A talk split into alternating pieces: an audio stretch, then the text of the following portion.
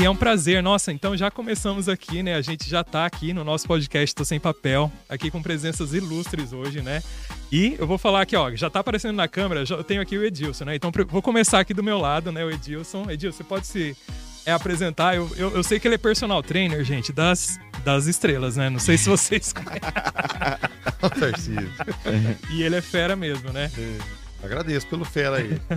fera porque eu acho que nós E tô precisando também, né? É, Fala assim, ó. É só cortar o cafezinho. Nossa, esse cafezinho tem história, né? Não sei se vocês gostam, mas ó, a, a gente, do interior, gosta, olha.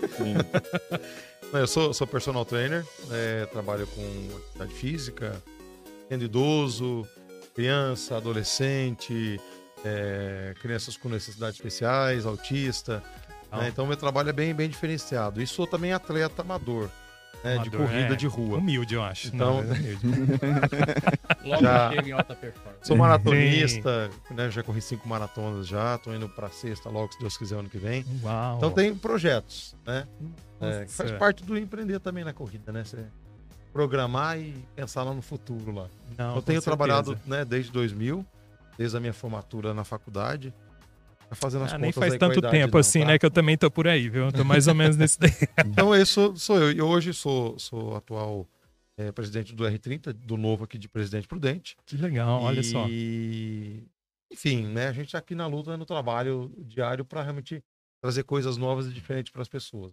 Gente, olha só que legal. Vocês, pela cor que vocês já viram, né? A gente tem convidados especiais hoje aqui. Então, vou, vou mudar a câmera agora para eles que vocês já vão conhecer.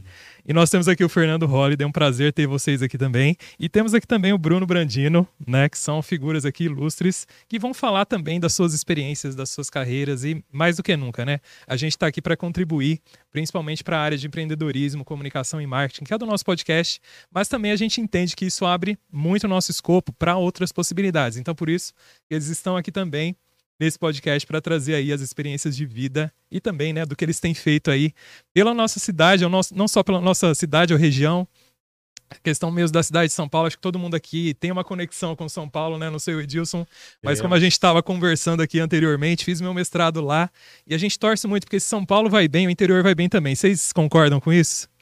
Com certeza. Primeiramente, um prazer estar aqui no Tô Sem Papel com vocês. Um prazer também estar aqui em Presidente Prudente, aliás, em Presidente Prudente, Sim. conhecendo toda a cidade. É, e acredito que a gente necessita né, de um interior desenvolvido, de um interior é, potencializado para que a gente possa ter um estado também mais desenvolvido e mais potencializado, né? Não, com certeza. E você compartilha com isso também, né? Olha só, Pedro, o Bruno, desculpa. Com certeza, Tarcísio. E primeiramente, muito obrigado, né, por uhum. a gente poder estar conversando aqui, né? Uhum. E eu acredito que o título né, desse podcast Tô Sem Papel é o que a gente precisa para tanto o interior quanto a capital avançar. Nós, nós, estamos no estado de São Paulo, mas a gente tem condições de realizar muito mais, de ter um avanço que ainda está um pouco travado. Sim, olha só que interessante. Foi bom você comentar, pelo nome do podcast, a gente já vai ter vários insights. Porque, assim, quando a gente fala nessa questão mesmo do Tô Sem Papel, e a gente vê muito, muito disso também, de digitalizar, né, de tentar modernizar e sair daquela ideia antiga, né? Não só da ideia antiga, talvez da política, mas também é, dos, dos, processos, né? Dessa desburocratização, né? Sim. né? Eu acho que é um dos temas assim que a gente precisa tocar nesse assunto também. A gente está aqui num celeiro de inovação né, que é aqui o Inova, que vocês estão conhecendo também. E eu faço parte disso, eu posso falar assim, porque eu sou, um, digamos, um usuário, né? Eu sou da área de marketing, a gente fala sobre essa questão de ser um usuário da marca, a da marca Inova. Por quê? Ela funciona porque ela integra as pessoas. Então a pergunta que eu quero fazer para vocês é a seguinte: como a gente pode integrar né, principalmente esses jovens ou jovens empreendedores ou pessoas que estão ali procurando uma vaga no mercado de trabalho. A gente sabe que tudo depende também da educação, né? Mas quais são os processos que vocês acham que precisa ter atenção agora nesses próximos anos aí, é, falando de São Paulo, falando também dessa questão política, porque todos nós somos políticos, né? Não tem como a gente dissociar isso, né? É verdade. Olha, eu, eu acho isso muito interessante porque está diretamente conectado com inclusive a mudança de mentalidade do brasileiro, né? Porque a gente construiu aí no, nos últimos anos a ideia de que se você não faz uma faculdade, se você não tem uma graduação, você não é ninguém, não vai crescer na vida, etc. Enquanto que em outros lugares do mundo, né, uh, na própria Europa, nos Estados Unidos, é relativamente comum você ter pessoas que se dedicam exclusivamente ao empreendedorismo, que vão para o ensino técnico Sim, e não é se sentem de nenhuma maneira desprezados por isso, né? Então acho que é, que é, isso que a gente precisa ter mais no Brasil. Uhum. Evidentemente que uma expansão do ensino técnico, um aprimoramento da educação, acho que a gente está tendo agora cada vez mais a ampliação do ensino integral no Brasil, mas a gente precisa de um ensino integral funcional. Né, que Nossa, prepare o aluno para a vida real, que prepare o aluno para o empreendedorismo, com uh, educação financeira, até mesmo com embasamento uh, básico sobre o direito, questões jurídicas do nosso país, que é muito complicado, né? Nossa, nem é, fale, né? Então, a partir do momento que você prepara esse aluno para a vida real, a gente vai começar naturalmente a ter um incentivo maior ao empreendedorismo e a gente também vai melhorar a qualidade de vida da nossa juventude, né? Nossa, sensacional. Acho que deu para já começar a ver que esse assunto é muito rico, né? E Bruno, o que, que você pensa a respeito disso? Você concorda ou você tem aí alguma eu outra ideia? Eu ratifico o que o Holiday falou aqui. Eu acrescento que é, o governo ele tem que deixar as mentes evoluírem. É parar de criar caminhos engessados onde a gente fique, fica preso. Uhum. E muitas vezes, principalmente na escola, né, você tem aquele ensino. E é uma linha aqui, e ai se você vai para a direita ou para a esquerda, se você sai daquilo ali, você é uhum. taxado, você acaba é, apenas passando pela escola. O teu uhum. potencial, que poderia ser muito maior, Sim. é reprimido pela forma que a educação é levada, né? uhum. e o governo ele acaba desincentivando falando, vamos Sim, falar assim, muitas vezes é, a, o empreendedorismo. É. A gente vai conversar aqui no decorrer do bate-papo aqui, mas muitas ações desmotiva quem quer empreender. Nossa, quem demais. quer iniciar. Verdade, eu vejo assim, principalmente, né, que eu tenho esse contato também com os jovens, né, que são os alunos aí que estão desde os 17 até os seus 21, 22 anos, né?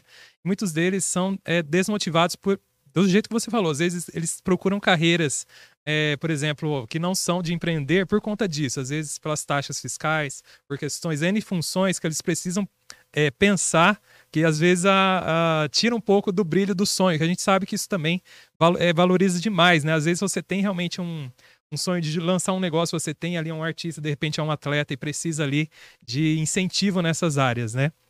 Então nós temos aqui, né, um, um, público bem diverso. Eu vejo assim que também isso é importante também a gente discutir, porque tem, são, são várias pautas que estão, né, dentro desse assunto. Queria passar aqui para o nosso amigo aqui, se tem alguma. Eu não quero ficar o dono aqui, né, só fazendo as perguntas. Queria passar aqui para o meu amigo Edilson para falar também a respeito disso. Ah, eu acredito assim, é, eu concordo né, com o Holiday quando ele disse que a estrutura da escola ela é, é fundamental para realmente a gente construir crianças empreendedoras. Né? Uhum. É, eu atendo adolescentes. E hoje, é, conversando com adolescentes, você percebe assim que a escola hoje não oferece mecanismos para fazer com que a criança é, integre a sua forma de estudo com novas tecnologias. Por uhum. exemplo, nós temos é, muitos blogs, por exemplo, que trabalha com é, lugares específicos, vamos supor, na Sim. geografia. Uhum. O cara vai lá e ele, ele coloca Islândia, um país XYZ. Aí você vai estudar geografia na escola, tem uma apostila morta Nossa, é no papel. Tô sem papel. Vamos evoluir. Saia do papel. Vá para a tecnologia. E nas escolas tem as salas tecnológicas. Uhum. Mas o uhum. professor não usa esse elemento para avançar além, Exato, além daquilo que a criança já está e o adolescente também. Porque uhum. toda criança tem smartphone. Certeza. E, e o processo uhum. realmente de integração, tecnologia para esse empreendedorismo passa pela escola. A escola não está preparada para preparar a criança para isso, vai ser mais difícil. Legal, você é falou uma coisa. chegar no técnico lá para empreender. Sim, exatamente. Eu vejo, por exemplo, pegando esse gap, né, falando desse, desse ponto que o Edilson falou aqui também, dessa questão da digitalização. A gente vê também a, o crescente número dos cursos EAD, e não só EAD, né, mas profissionalizantes também, porque geralmente, né, lógico que muitas pessoas ainda não têm acesso ao celular, a gente acha que todos têm, né, a gente tem essa visão, uhum. mas a gente sabe também que isso ajuda muito em várias questões, por exemplo, é, pessoas que moram às vezes mais afastado, que não vai precisar pegar todo aquele trânsito, às vezes para estudar. A gente sabe, eu vi lá em São Paulo também, que eu estudei lá uma época, que às vezes as pessoas vinham lá de Diadema para estudar lá, lá na Liberdade. Então, sabe, todo, todo ali um, um, um trâmite difícil, né, para fazer esse estudo. E eu queria perguntar para vocês nesse sentido, né, é, que eu gostei, que eu, eu li algumas coisas a respeito da carreira de vocês, no caso, e essa desburocratização eu acho que é um tema que ficou muito evidente, né? Eu queria que vocês falassem um pouco mais desses resultados. Eu vi que foram vários milhões de reais ali que foram realmente beneficiados dentro dos cofres públicos. Isso a gente precisa evidenciar também, né? Como é que foi essa experiência? Eu sei que está mexendo ali num, num tema um pouco mais complexo, porque envolve outras coisas, né? Mas que também a população está sendo aí é, beneficiada, né? É, eu acho isso é interessante porque são duas frentes que o novo trabalha muito, né? O corte de privilégios, a economia de dinheiro público e a desburocratização. Lá em São Paulo, um dos maiores exemplos e que eu gosto sempre de trazer é o revogaço. Né? Nós conseguimos revogar mais de 100 leis municipais burocráticas que criavam uhum. pequenas regrinhas para quem queria empreender e que não serviam para nada. Né? Uhum. Era lei que obrigava uh, todo o bar ter um tablado de madeira atrás do balcão de bebidas. Uh, o formato da loja de guloseima deveria ser quadrado com inclinação para dentro. Uhum. Uh, a pintura das chaminés dos restaurantes deveria ter ali uma pintura e uma textura específica. Não acredito. É, eram várias, várias regras. E o empreendedor não tem como saber de tudo isso, né? Então aí chegava lá o fiscal muitas vezes até achacando, né, tentando algum tipo uh, uhum. de corrupção ali naquele cenário. E aí nós conseguimos, ao longo de três anos, ir convencendo os vereadores desses absurdos, o que foi um, um sacrifício também, né? Porque, Imagina, porque tem que convencer. os né? autores estavam lá, é. quando não eram eles, eram os pais, era o tio, era o avô, etc. É, e aí, ao longo desse período, nós fomos convencendo eles dessas arbitrariedades e fomos eliminando essa legislação a ponto de que chegamos à revogação de mais de 100 leis, que foi o maior pacote de revogação da história de São Paulo. Então, acho que uhum. isso é uma demonstração até mesmo de como a classe política eh, não precisa somente ficar criando regras e cada vez novas regras para tentar, de alguma forma, emperrar ou dificultar a vida de quem quer empreender, né? Exatamente. E eu vejo assim, né, dentro desse ponto que não tem como voltar atrás, né? A gente está mesmo numa mentalidade que o brasileiro precisa mesmo é, colocar comida dentro de casa, não só isso, e tem várias outras preocupações, né? Como a gente falou da educação, tem essa questão também do desemprego, tem essa questão de segurança. E eu acho que São Paulo, como a gente falou aqui, é um exemplo disso, porque se São Paulo vai bem, o restante também, a gente acredita, né? Que o interior é beneficiado e, enfim, a gente está aqui na região, se eu não me engano, acho que é a sétima região econômica, eu não lembro agora. O Alan está olhando para mim. Mas acho que é basicamente isso, né? Então, assim, a gente realmente vê muito São Paulo é, nesses exemplos, né? E a gente precisa ter representantes lá, né, Edilson? Sim. Uhum. Então, assim, a, a, nossa região é uma região que é, que é muito esquecida, né? Muito pobre uhum. e muito esquecida. É, quando o pessoal fala, ah, Presidente Prudente, ah, lá onde tem os presídios. Olha que é, isso é terrível, né? Pra... É. Falar assim, ah, Presidente Prudente, ah, onde aquele prefeito lá colocou um trator para impedir o sem terra de invadir? Uhum. Ou seja, fica a região sem terra ou do presídio. É não, verdade. Prudente tem muito mais que isso, cara. Prudente tem muita coisa boa. A região de Presidente Prudente é uma região rica. Com né? certeza. Então com tem certeza. muitas empresas boas é, de pessoas que empreenderam antes e que estão aqui. Né? A gente pode até falar de algumas. A Regina Festas, por exemplo, é conhecida hum. no Brasil inteiro. Sim, é, com, com produtos de, de, de, festa de aniversário, bexiga, pratinho, né? uhum. né? E, e, é uma pig de uma empresa. Entendeu? Exatamente. Então, assim, uma das, né? O próprio refrigerante Funada, que é daqui da cidade, uhum. né? Então, assim, é, são empresas... que eu adoro essa empresa também. É, você gosta, né? Tinha que ser refrigerante. É bom, né? Tinha que ser o Guaraná. Mas tá tudo... É, até essa eu tomei, o dia que nós visitamos com o Porto lá. Fez essa... Funadinha né? Então, assim, são, são coisas assim que, que o dente pode ser vista de outra maneira, né? Uhum. Com, com, com, empresas e com empresários que empreendem e que faz a coisa acontecer de outra maneira, como a turma do agro trabalha arduamente para realmente colocar comida na nossa mesa. Né? Uhum. Então nós temos uma região muito rica, né? só que não é muito divulgada. Entendeu? Exato. Então veja assim, essa, essa valorização também depende de nós e se colocar mesmo como papel de cidadãos, né? Então eu vejo assim, tem essa questão mesmo, ah, mas não é comigo, às vezes, ah, não gosto de falar sobre política, não gosto de falar. E, gente, a gente precisa gostar, porque senão a gente não vai ver mudança, né? Essa é uma opinião minha. Queria perguntar aqui pro Bruno também essa questão de, por exemplo, eu gosto dessa questão do novo, né? Então tem essa abertura da gente pensar em novas ideias, em sair daquela caixinha, né? A gente sempre fala também aqui dentro do nosso podcast que é melhor que não só pensar fora da caixa. Você nem deveria ter entrado nessa caixa, né? Eu acho que já começa é por aí, é né? Então eu queria perguntar aqui para o Bruno essa questão mesmo, o que, que há de novo que a gente pode aí tá vendo aí nos projetos? Narciso, pessoal, é, eu acredito que esse pensar na caixa é o que tem colocado a região muito atrás de outras no estado de São Paulo. Uhum. Igual a gente comentou aqui na, na rodada anterior aqui. Sim. Então, a proposta é você não estar dentro da caixa e, além de novo, você ter ideias diferentes, não somente pessoas que nunca estiveram na política, mas uhum. ideias diferentes daquilo que acontece. Porque não adianta ser uma pessoa nova, porém Verdade. já enquadrada naquilo que a gente sempre teve até então.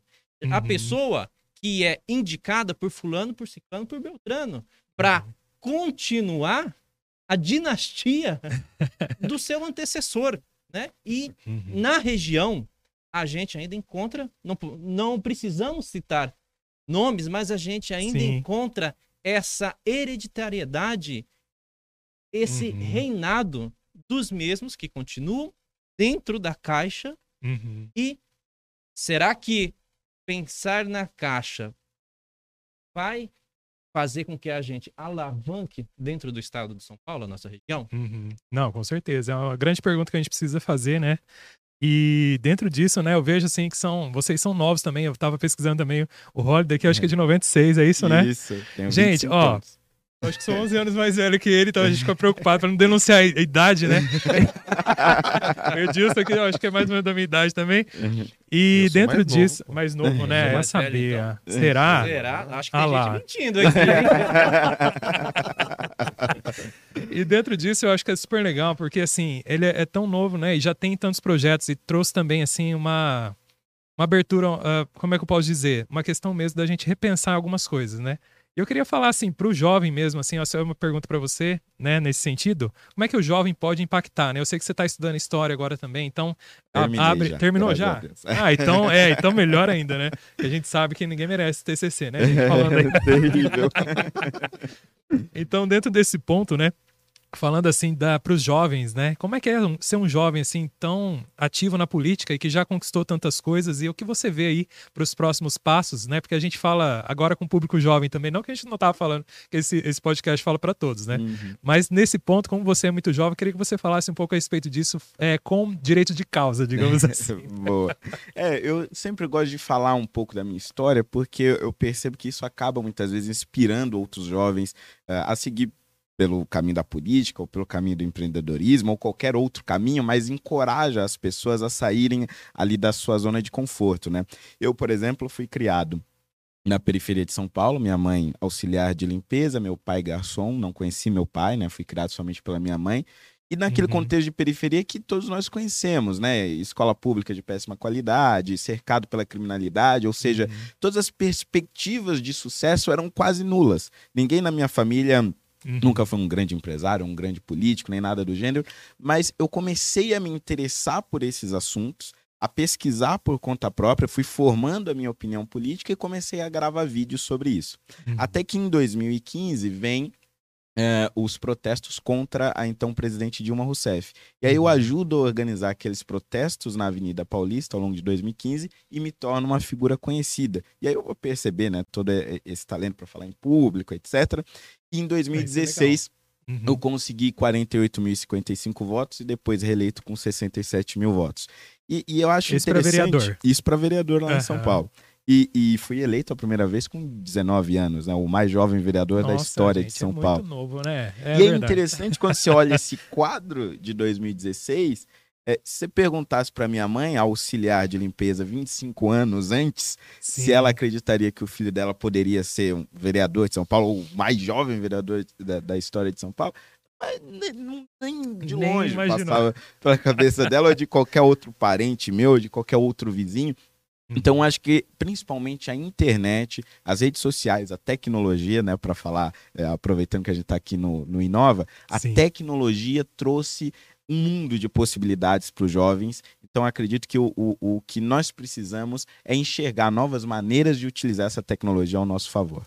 Não, com certeza. Eu vejo assim também que não tem como a gente voltar atrás, né? E agora mesmo olhar, é, ter esse olhar para o novo, para a novidade e para a evolução, né? Queria perguntar para o Bruno também, é, quais são os cargos que vocês estão desempenhando agora e, e que vocês pretendem, o que vocês estão galgando, né? Lógico, sempre em apoio aí à sociedade, né? A sociedade também tendo essa, esse feedback que eu acho que é, é importante, né? Vocês não estão lá à toa, né? Então as pessoas elegeram e realmente tem essa sinergia, né? Então a política tem muito disso também, de não só ter um cargo lá que ninguém está vendo, não. Realmente as coisas são cobradas, né? Então tem uma outra perspectiva e uma outra, um outro mindset, digamos assim, né? Realmente. É, eu sou um cidadão comum. Como você, como você que está acompanhando. Uhum. É, porém, insatisfeito do modo que tem sido conduzido. Sou de Dracena, moro em Dracena, sou servidor público, uhum. E estando dentro da máquina pública, você vê como que funciona lá dentro e o que poderia ser melhor. Sim, com certeza. A gente começa a comparar órgãos e órgãos e órgãos e você vê que algum outro ali desponta por motivo X ou por motivo Y e que por que que tem órgãos beira ou tem órgãos lá na frente. Assim a gente pode falar com relação a estados uhum. e municípios também. Tem Sim, é verdade. Entes federados em, diversos, em diversas posições, um mais avançado que o outro. E o principal, é, como cidadão, uhum. com até utilizando a tecnologia que está aí ao nosso dispor, ficou muito mais fácil você saber como que cada município, cada estado tem utilizado aquele recurso, que uhum. são os nossos impostos Opa. suados, Nossa. Né, uhum. que a gente é roubado, porque a gente não tem a opção. Sim, verdade. E qual que é o retorno do serviço público que tem sido uhum. feito? É, então, nessa, nessa área, uhum. desde algum tempo, aí desde 2002 mais ou menos, eu faço a fiscalização das contas públicas, principalmente uhum. em Dracena. Nossa, Sou bastante tempo. Pessoa não grata, Sim. por muitos, né? Porque ser fiscalizado não é, não é nada atrativo. Mas uhum. isso não é ser do contra. Mas é necessário, exatamente. É, é. necessário porque se nós que estamos pagando, desembolsando, não olharmos como sendo utilizado esse recurso, uhum. quem que vai olhar? O recurso que é nosso, né, Bruno? Exatamente. Exato. E no legislativo, que por uhum. lei é aquele que deveria ter a função principal ali que a gente escolhe para fiscalizar. Uhum. Dá para contar nos dedos? De uma mão, é. né? Seja no município, seja no estado, é lá em Brasília. Então, assim, nesse sentido de ver que dá para melhorar, uhum. é, por que não a gente tentar um outro caminho que é o da política, uhum. né? Porque a gente só eleger e depois voltar para reclamar. Não funciona na assim, internet, né? na rede é. social isso não, não vai resolver. E uhum. vai ficar aquele círculo azul. Então, assim, é, neste ano de 2020, gente, eu digo por mim, estou como pré-candidato a deputado pelo Partido Novo, uhum. né? Justamente para sair da indignação de tanta ver o que precisa ser melhorado, uhum. para de fato tentar fazer a diferença. Não, sensacional. Eu, eu, gostei do que ele falou, estou, né? Porque a gente sempre é, é, está perpassando, digamos assim, por cargos, né? Aquele cargo não vai definir realmente sua história, né? Verdade. Mas vai realmente possibilitar você fazer coisas diferentes. Assim como também é, estendo aqui a palavra também para o Fernando, que agora é deputado. É, deputado não, Opa, já tô falando, já viu, né? Pré-candidato. Pré-candidato aqui a deputado federal, né? Exato. E perguntando, né, a respeito disso, acho que ficou super legal também é, o que o Bruno falou aqui também, a respeito, né, quais são esses próximos passos, o que seria possível, né, o que será possível fazer, né, caso você seja aí eleito como deputado federal. É, então, eu achei muito legal isso que o, o Bruno falou, porque a gente também demonstra como que algumas atitudes aparentemente desconectadas da nossa realidade podem nos atingir. Né, como vereador lá de São Paulo, assim como todos os deputados do Novo e vereadores do Novo, eu não utilizo carro oficial, cortei metade dos assessores, não Olha. utilizo verba de gabinete. Isso gerou uma economia, ao longo de todos esses anos como vereador, quase 7 milhões de reais. Nossa. E aí a gente pensa, mas o que são esses 7 milhões de reais? São impostos, né? Impostos Sim. pagos por todos nós, que poderia estar sendo gasto em áreas essenciais e que vai para financiar gabinete de deputado, de vereador, etc. Ou uhum. seja, quanto mais pessoas nós elegermos com essa mentalidade, maior será a economia, maior será o investimento nas áreas essenciais, até que em determinado ponto a gente consiga literalmente reduzir a carga tributária brasileira, porque o custo uhum. da máquina estatal já não vai ser tão grande. Então é importante enxergar também que determinadas atitudes, aparentemente que não tem nada a ver com a gente, de, de certa forma, é, impacta no longo prazo né, do que a gente uhum. constrói. E como pré-candidato a deputado federal, eu pretendo trazer um pouco desses exemplos de sucesso que eu consegui lá em São Paulo para o âmbito do estado de São Paulo, aqui de Presidente Prudente região, e também do Brasil como um todo. Como, por exemplo, é, de novo o revogaço, agora uhum. propondo um revogaço por áreas. Então, fazendo um revogaço federal na área tributária, um revogaço federal na área trabalhista, um revogaço na área do consumidor, porque uhum. existem muitas leis que são essenciais, merecem uh, uh, continuar, mas existem muitas é. outras que precisam ser revisadas ou então consolidadas, colocadas num, num, bloco só. A gente tem muita lei e a gente gasta muito tempo tentando entender tudo isso. A gente precisa simplificar esse sistema e acho que esse vai ser um dos meus maiores desafios. Não, maravilha, é exatamente isso, né? Acho que gasta assim uma energia enorme, né, dentro de burocracias que muitas vezes não funciona e inclusive atrapalha, né? Principalmente quem está precisando ali desenrolar, de repente, empreendedorismo, educação e outras questões que são tão importantes aí para todos nós, né? Não tem como a gente falar de públicos específicos, sendo também que eles todos eles serão atingidos, né? É, exatamente. Edilson, tem mais alguma coisa que você queira pontuar aqui? Nosso co-hosting hoje aqui é o Edilson, é. gente. Não, eu acho assim, só é, é, dizer assim que hoje a gente teve uma, uma é bem, né, bem proveitoso uhum. aqui. Né, a gente recebeu aqui junto Bruno a Vânia também que está com a gente aqui. Então, é, é assim, do novo dentro desse desse espírito de, de conectar um com o outro, de trabalhar um com o outro, né? Trabalhar nessa estrutura para fazer um Estado melhor, para fazer um, um, Brasil melhor, é, é, passa por tudo isso. Entendi. Então a gente Não, tem certeza. realmente essa questão da simplificação de tudo, né? Uhum. Tem essa questão também de desburocratizar realmente o Estado, fazer com que é, é, ele pese menos nas nossas coisas. O Brasil tem dinheiro. Sim, então, nossa, o nosso país tem dinheiro. O nosso uhum. Estado tem dinheiro. Só que o dinheiro é muito mal gasto. Ele não chega é. muitas vezes aonde precisa. Né? Uhum. Estivemos agora, né? Por que, que eu disse isso? Exato. Estivemos agora há pouco no Hospital da Esperança, uhum. uma estrutura absurdamente, você sai deprimido lá de dentro. Nossa, Ué, mas que por tristeza, quê? né? Porque... O hospital é lindo, maravilhoso, é uhum. top, primeiro mundo, com, com equipamentos da, da, Alemanha, mas não tem pessoas para ser lá dentro. Por quê? Falta dinheiro. Não chega dinheiro, e não tem o dinheiro para poder fazer o atendimento. É porque então pessoas... tem que ser reduzido. É, exatamente. E aí atende menos pessoas.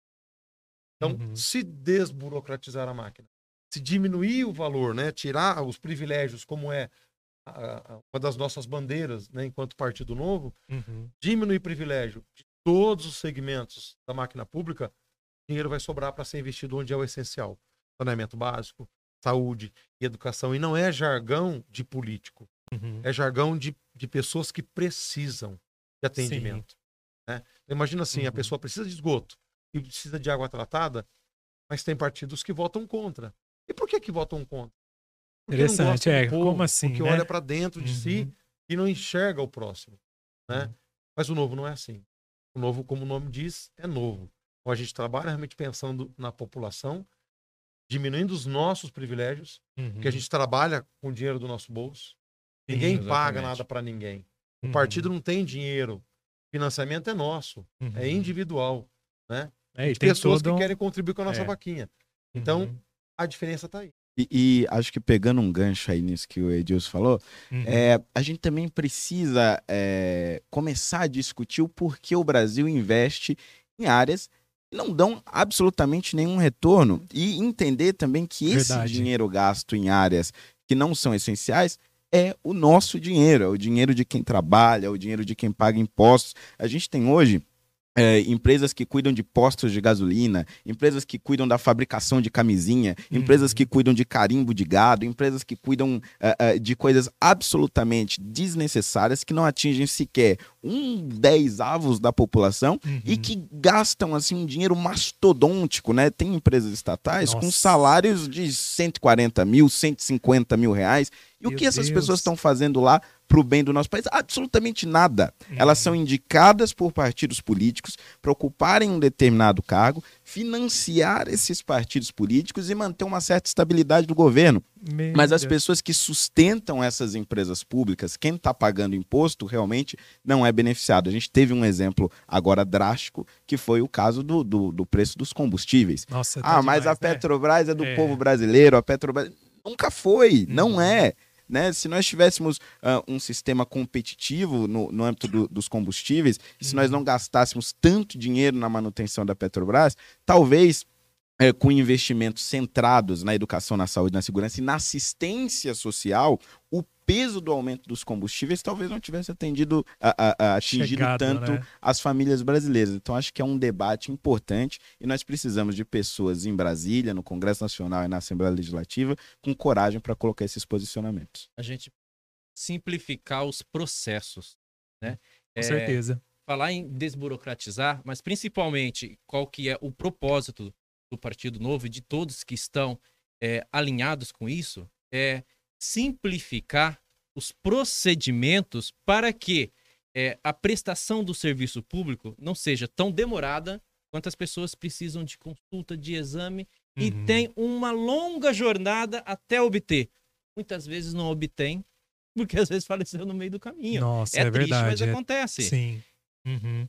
Quantas vezes a gente precisa de uma escola próxima uhum. para atender uma vaga na creche, mas o modo que é conduzido a o entrave, a linha de burocracia que existe de documentações, ou às vezes não tem vaga e uhum. a criança perde anos essenciais na formação dela porque ela não consegue estar numa creche, por exemplo, acompanhada de outras crianças e se desenvolvendo. Nossa, isso é sério. Ainda mais agora que a pandemia também teve tantas histórias assim, né? É que verdade. foi super complexo também, né?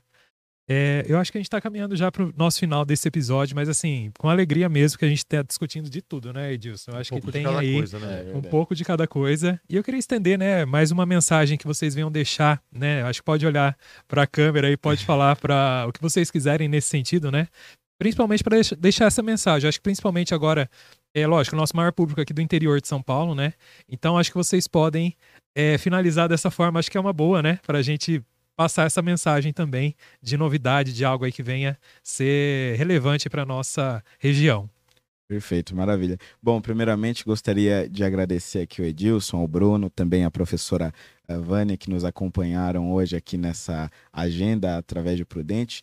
Eu fiquei assim maravilhado com a cidade, muito feliz de saber que nós temos um grande centro tecnológico aqui uh, por meio do Inova. Também fiquei impressionado com o trabalho da Santa Casa, apesar de todas as dificuldades, as dificuldades que o Edilson falou aqui da, do Hospital da Esperança, enfim. Uhum. Apesar de todo o cenário, né, e, e de ter praticamente um Estado brasileiro que impede né, as cidades de crescer e pede de, de é, prudente muitas vezes de alçar voos maiores, a cidade continua crescendo e dando demonstrações de excelentes serviços, principalmente vindos do terceiro setor. Quer dizer, uhum. as pessoas em Presidente Prudente têm uma autonomia, têm um poder e têm uma vontade de agir que faz com que a cidade continue sendo essa potência aqui no nosso interior e acredito que a minha função, uma vez vencendo as eleições, é justamente facilitar o caminho para que a cidade demonstre todo o seu potencial cada vez mais e seja mais uma luz aí uh, no fim do túnel, uma luz de esperança para a geração de emprego e renda no nosso estado de São Paulo. Maravilha. Estender aqui para o Bruno também. Tarcísio, é, agradeço imensamente esse espaço aqui para a gente poder vir conversar, trocar ideias. Edilson, pela acompanhamento da gente aqui na cidade uhum. de Presidente Prudente. A gente pôde verificar várias realidades né? aqui, ver que é possível melhorar, tem como melhorar, mas basta a gente é, saber o que que a gente uhum. aonde que a gente vai investir energia? Vai investir energia, vai confiar em quem mantém esse estado há vários anos e que continua a gente, a gente tendo que enfrentar situações com, igual foi falado aqui na Santa Casa, uhum. da Esperança, que é, a gente poderia ter saído de lá maravilhado, positivamente. Sim, verdade. A gente teria motivos para isso, mas não. Saímos de lá com uma frustração, porque enquanto tem um espaço top para poder realizar o serviço que a população precisa, uhum. falta recurso, porém sobra recurso com aqueles políticos que não abrem mão do fundo partidário, não abrem mão uhum. do fundo eleitoral e daquela máquina inchada, gabinetes inchados. Uhum. Verdade. Se a gente conseguisse tirar essa mentalidade que o Estado precisa ser gordo e canalizasse isso exatamente para onde que para onde precisa educação, saúde, segurança, saneamento, uhum. é, tem muito recurso, tem muitos impostos. Não está sendo bem aproveitado esse recurso. É, precisa realmente administrar de forma é, sábia né, e consciente. Edilson. Bom, primeiro, é, agradecer o carinho né, do, do Fernando Holliday, do Bruno, da Vânia também, esteve com a gente aqui. Vem aqui, Vânia, pode vir aqui, vai aparecer aqui também. Quando eu vou falando. E aí do, do Tarcísio ter aberto espaço pra gente. Não estava combinado. E, é, é, é, é, verdade. Não improvisa. Quem sabe faz ao vivo. É, trabalha com a gente lá. A Vânia também é a nossa pré-candidata a deputada estadual. E tem o Marcos Lucas também, que é nosso pré-candidato a, a, deputado federal aqui na cidade. Então, assim, são, são pessoas que a gente acredita que pode fazer a diferença. Né? Então, são pessoas que, que, que compartilham com a gente desse estado menos inchado, desse estado realmente produtivo, né, que possa fazer com que o dinheiro chegue onde realmente precisa, que é para as pessoas como nós. Pagamos com certeza, nossos impostos, todos nós. Né? Agradecer você, Tarcísio, pelo espaço. Ao Obrigado, meu amigo Léo Lepe também, Sim. os amigos do café, que a gente toma café de vez em quando. Vários cafés aqui. É, e, e assim, desejar realmente que a gente possa ter um futuro diferente para as nossas famílias e para o nosso estado. Né? Então, seja de paz e uma eleição realmente limpa, tranquila, para todo mundo. Não, com certeza. Então eu encerro esse episódio aí do nosso podcast Tô Sem Papel. Uma alegria estar com vocês aqui. E realmente sempre um ambiente de aprendizado, né? Acho que a gente traz aí várias personalidades e vocês foram uma delas, né?